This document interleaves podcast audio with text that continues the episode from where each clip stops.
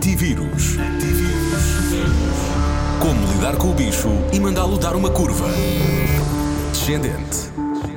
Responda a Ana Martins, a psicóloga clínica e neurocoach Ana Sofia Leal. É normal chorar É, nesta fase? é. Chorar ah, está aliado ao medo, está aliado à alegria. Chorar é um sintoma. Chorar não é sinal de depressão.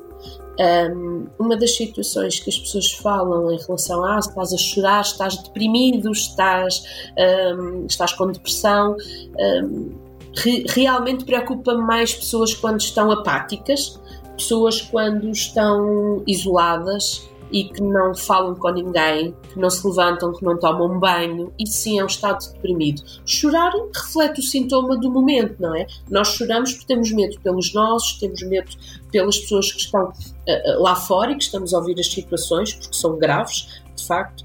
Eh, portanto, chorar não faz mal de todo. Tem dúvidas? A Rádio Comercial pergunta aos especialistas. Antivírus. Na Rádio Comercial.